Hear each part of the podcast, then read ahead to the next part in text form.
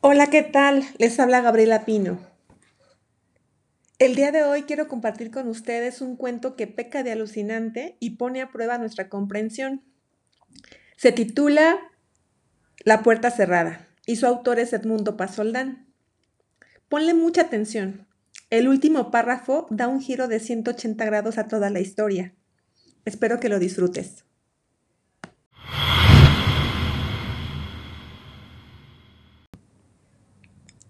Acabamos de enterrar a papá. Fue una ceremonia majestuosa, bajo un cielo azul salpicado de hilos de plata, en la calurosa tarde de este verano agobiador. El cura ofició una misa conmovedora frente al lujoso ataúd de caoba, y mientras nos refrescaba todos con agua bendita, nos convenció, una vez más, de que la verdadera vida recién comienza después de esta. Personalidades del lugar dejaron guirnaldas de flores frescas a los pies del ataúd y secándose el rostro con pañuelos perfumados, pronunciaron aburridos discursos, destacando lo bueno y desprendido que había sido papá con los vecinos, el ejemplo de amor y abnegación que había sido para su esposa y sus hijos, las incontables cosas que había hecho por el desarrollo del pueblo. Una banda tocó La Media Vuelta, el bolero favorito de papá. Te vas porque yo quiero que te vayas. A la hora que yo quiera te detengo, yo sé que mi cariño te hace falta, porque quieras o no, yo soy tu dueño. Mamá lloraba. Los hermanos de papá lloraban. Solo mi hermana no lloraba. Tenía un jazmín en la mano y lo olía con aire ausente. Con su vestido negro de una sola pieza y la larga cabellera castaña recogida en un moño, era la sobriedad encarnada.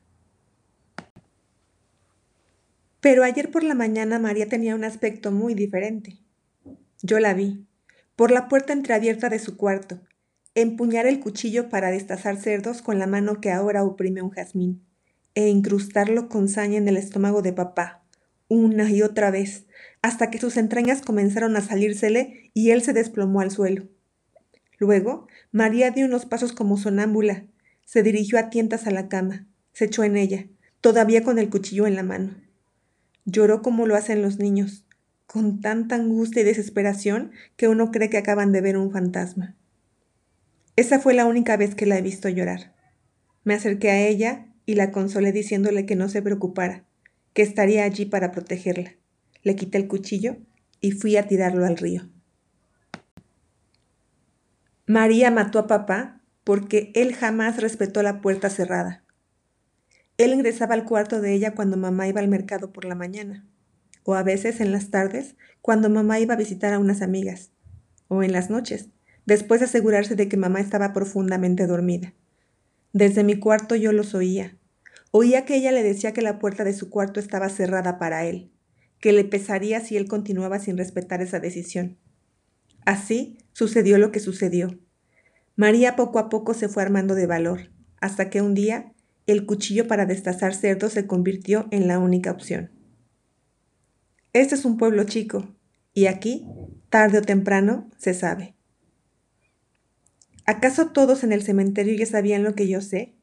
Pero acaso por esas formas extrañas pero obligadas que tenemos de comportarnos en sociedad, debían actuar como si no lo supieran? ¿Acaso mamá, mientras lloraba, se sentía al fin liberada de un peso enorme? Y los personajes importantes, mientras, mientras elogiaban al hombre que fue mi padre, se sentían aliviados de tenerlo al fin a un metro bajo tierra, y el cura, mientras prometía el cielo, pensaba en el infierno para esa frágil carne en el ataúd de caoba. ¿Acaso todos los habitantes del pueblo sepan lo que yo sé? ¿O más? ¿O menos? ¿Acaso? Pero no podré saberlo con seguridad mientras no hablen, y lo más probable es que lo hagan solo después de que algún borracho se le ocurra abrir la boca. Alguien será el primero en hablar pero ese no seré yo, porque no quiero revelar lo que sé. No quiero que María, de regreso a casa con mamá y conmigo, mordiendo el jazmín y con la frente húmeda por el calor de este verano que no nos da sosiego, decida, como lo hizo antes con papá, cerrarme la puerta de su cuarto. ¿Qué tal la historia? ¿Te ha sorprendido? Espero que sí. Si no, te recomiendo que vuelvas a escucharlo. Pero antes intenta responder estas preguntas. ¿Quién cuenta la historia? ¿Cómo imaginas la personalidad del Padre muerto? Y por último, ¿qué significa que María decidiera cerrar la puerta de su cuarto? Muchas gracias por escucharme y nos vemos en la próxima.